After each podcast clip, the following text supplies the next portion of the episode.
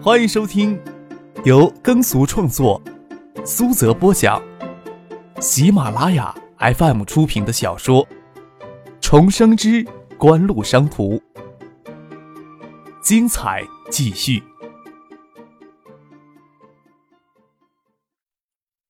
第三百八十九集。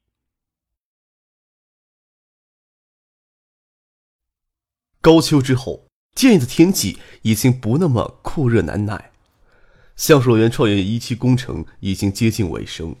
八月三十号，橡树园投资创业计划中心在园区举行揭牌仪式，郭松岩、柳志成也应邀参加。出席揭牌仪式的还有李远湖、罗军等省市领导。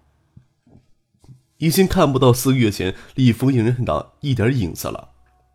罗军诧异之余，指着隔壁的漂染厂，跟郭松岩、刘志成介绍说：“五月的时候我来看时，这边跟那边的漂染厂毫无二致。要说有区别呀，可能要更简陋一些。这些日子，那片厂区也要改造成与这边同等规格的园区了。”过来之前，张克特意安排车队穿过还未全面实施改造的漂染厂。漂染厂正在进行线缆地沟工程，更显得厂区的破落。两相比较，改建后的新园区颇具现代园林的意味。园区内红橡树的树叶正吐露初秋后的微红，主干道两侧的墙面都用各类的石材贴面构画出奇思妙想的图案。这些形状怪异的图案让一列列整当捯饬的房舍不再单调。园区之内还有一道鹅卵石铺成的浅溪，从雁归湖引来清流环绕而过。墙角屋尾不常注意到的地方，常会有一些翠竹掩饰。大片的草壁覆盖丘陵起伏的空间地。原先粗犷的厂房内部也是捯饬一新，网络光纤等基础硬件设施一应俱全。这等进入园区的企业自行挥发创意进行工作内的环境创造。确定不会拿去展览馆之类的用途？郭松年带着讶异的开玩笑问了一句。他无法确定想象一家民营企业会投资创办孵化园，还有园区内的建设不计血本的投入。中关村不是也搞了一个创业孵化园吗？我一早就让全去参观园区建设。哈，不用说国内的孵化园区了，亚洲地区我还没有见过几件能比得上这里的孵化园区呢。那也仅仅是硬件设施比较出色而已。要成为各方面指标都优秀的孵化园区，要走的路，哎，实在太远了。张可笑着说：“橡树园能否成功，并不取决于硬件设施上投资多少，优惠政策、技术知识、融资服务、创业指导等软环境的建设才是关键。雁归湖畔的那些污染源，在三个月前都已彻底清除。雁归湖需要凭借自身的净污能力，还好些年才能恢复生态系统的平衡。为了配合园区的建设。”现市政府工程公司投资千万，对月桂湖东北边的湖域进行为期三个月的清淤处理，倒是让近岸的一些湖水一时间清澈起来。出了创业园立丰厂园区，沿着金星星铺成的雁归湖石畔斑驳往西走，站在红橡树茂密的树荫下，指点的东侧占地面积有五百亩的繁忙工地。东面的漂染厂改建是创业园区的二期工程，不过橡树园计划。在建业投资的重点却是位于创业西侧的微电子基础技术与移动通信技术两个国家级实验室，与一个包括材料分析、集成电路设计、开发支持在内的微电子技术与软件综合开发服务中心。仅这两个实验室与一个服务中心投资金额就超过一亿美元。西面的地已经平整过，工程队都已经上工地开始打地基。三栋实验室主体建筑就要耸立在雁归湖畔。为了使雁归湖畔的风景不会再因为高层建筑而显得突兀，离湖最近一栋楼楼标也不过二十四米，离湖的两层楼不到十六米。从设计图上看，都是传统的楼阁建筑风格。在演些茂密而高大的竹树，都能与雁归湖畔的景色融为一体。现在还只能在图纸上想象未来这个研发基地的壮丽规模。郭松元眉飞色舞，作为华人。倒是非常乐意看到内地的企业能有这么大的气魄。刘志成在建业这几天却一直都是沉默寡言，看到锦湖在技术扩张上的瑰丽愿景，眼睛里闪过一些光芒，更多的时候是选择沉默。一家之前还只能生产影碟机的企业，要投资搞微电子技术实验室，在技术扩张上绝对称得上是野心勃勃。前期几个亿的投资也仅仅是铺个底儿，日后的研发资金需求更像一只吸干海水的恐怖海绵体。锦湖手里捏着四十个亿，都未必能撑到出成果的一天。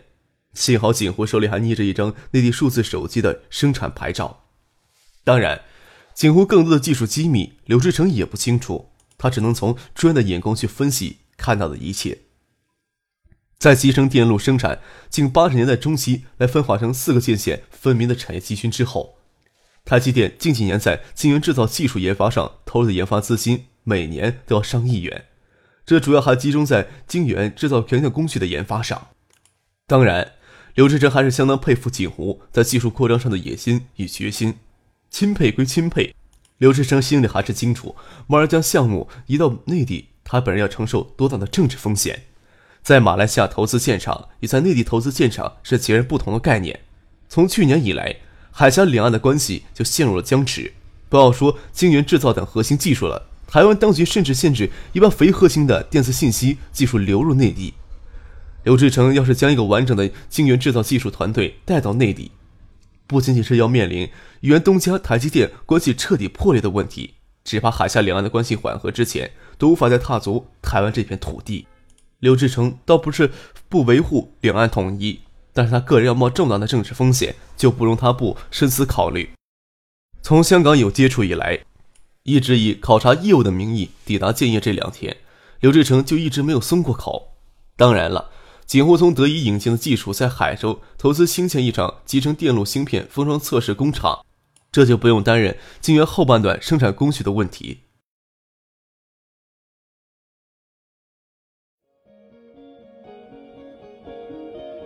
您正在收听的是由喜马拉雅 FM 出品的《重生之官路商途》。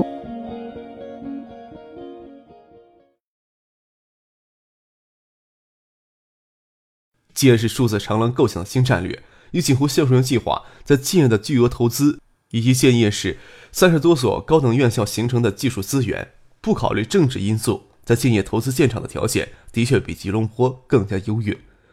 郭聪元的顾虑比较少，马来西亚当局应对金融风暴还捉襟见肘，已经顾不上晶圆厂的投资项目。除了柳志成的因素之外，郭聪元倒是有些担心新加坡方面会不会终止之前的合作意向。不再向该项目转让部分的晶圆制造技术，这时候只能谈一些关于实验室建设性的话题。实验室啊，能迈出第一步，关键还是要能招聘到杰出的科研人员。张可笑着说：“锦湖在香港的公司正在准备到东南亚撒开大网，届时还希望柳先生能介绍几名人才加盟锦湖呢。”啊，刘志成应了一声，心想：就算自己放弃金融投资项目。那些已经脱离台积电的工程师，总要帮着安排好出路，才对得起人家。既然锦湖在技术研发上投入这么大的资金，待遇也未必会差到哪里去。就算有些人不适合做研究，锦湖体系内的工厂也需要大量的高级工程技术人员。张克是看得出刘志成心里的犹豫，打算在他犹豫不定的时候，抢着将那批工程师先掌握到手里。东南亚各国以及台湾地区经济形势还会进一步的恶化。至少让柳志成与他手下的工程师在脱离台积电之后没有太多的选择。张克看得出刘志成有很多顾虑，便提出先要将退出台积电那几名几十名工程师揽入旗下。之前的投资方在吉隆坡注册了一家科技技术公司，那几十名工程师都在那家公司旗下展开晶圆厂建设项目的技术筹备工作。大多数的投资方选择退出。张可只要以随便某家公司的名义接受郭松岩、刘志成手里那家科技公司的股份，就算将那几名工程师接过手了。当然，科技公司易入之后，还有多少技术人员会留在那家技术公司，并听从拜遣天王建业或者香港或者东京的科研所工作，就不得而知了。刘志成的作用是相当关键的。在参观现场，刘志成没有多说什么。将李远湖、罗军、肖明介、王维军、陆夫等省政府官员送走之后，众人返回橡树园创业投资中心。既然是利用立丰引燃厂的厂区改建而成，施工人员都习惯将这里称为立丰园区。创业投资中心及实验室筹办办公室位于园区最里角的一栋厂房改建的办公楼里。站在过道上，已经看不到那栋房子有印染厂车间的痕迹。在湖石的正面绣刻着“橡树园创业投资中心”的字样，算是公司的标志。张可委托陈信生从新加坡聘请一个在孵化园高科技方面有着丰富经验的五人团队来管理创业投资中心以及三个亿额度的创业投资基金。整个创业投资基金目前职员不到二十人。这栋办公楼一半的办公区域留给实验室筹备所用。实验室的筹备以及建成后的运营都需要一流的研究人才，这恰恰是国内最紧缺的。幸好东南亚遭受此劫，日韩等地的电子企业也正陷入有史以来最严重的衰退之中。那些出国留学并留在海外电子企业工作的海外人员，这时候感到危机感是也是最沉重的。这时候恰好是迎接海外留学人员回国后的大好时机。张可特别将蒋薇调去香港顶替许思。一方面是许思有自己的事业要去做，一方面通过香港的猎头公司在东南亚大范围的猎取高级技术人员的工作也要迅速开展起来。不管怎么说，早前先脱离台积电的三十多名工程技术人员，绝对是一笔宝贵的财富。这栋整体一间的高大厂房，给分割成上下两层办公区域。走进去是一个挑高六米的前厅，宽敞明亮，前背倚着一道磨砂玻璃墙。从前厅左侧的弧形扶梯走到二楼。二楼南窗下是一个颇具现代艺术风格的开放式员工休息区。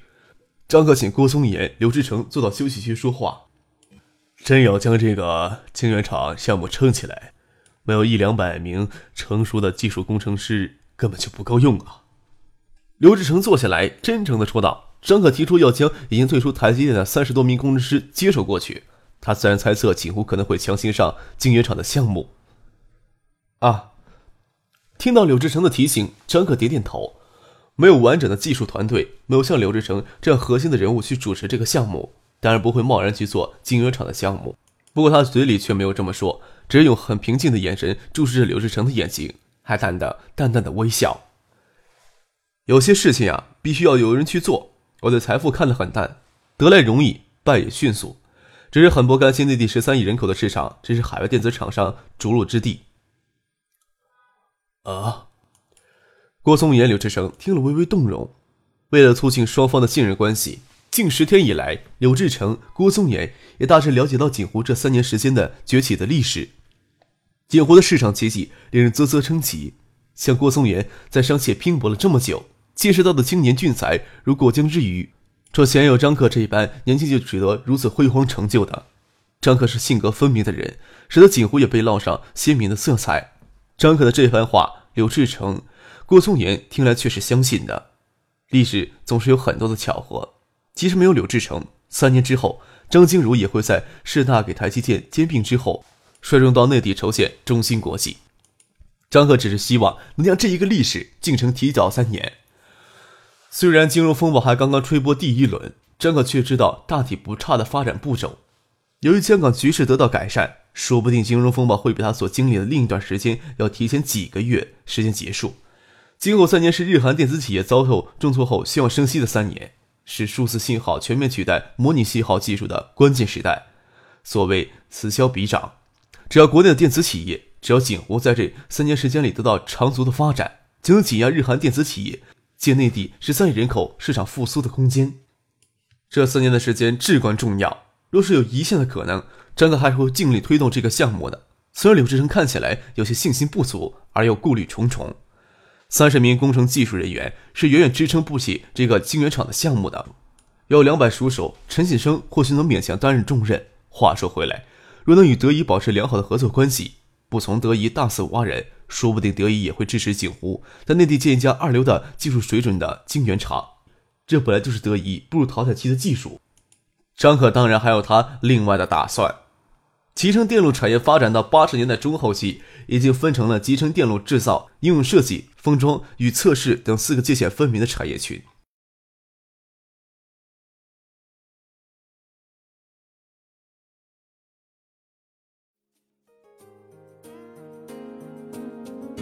听众朋友，本集播讲完毕，感谢您的收听。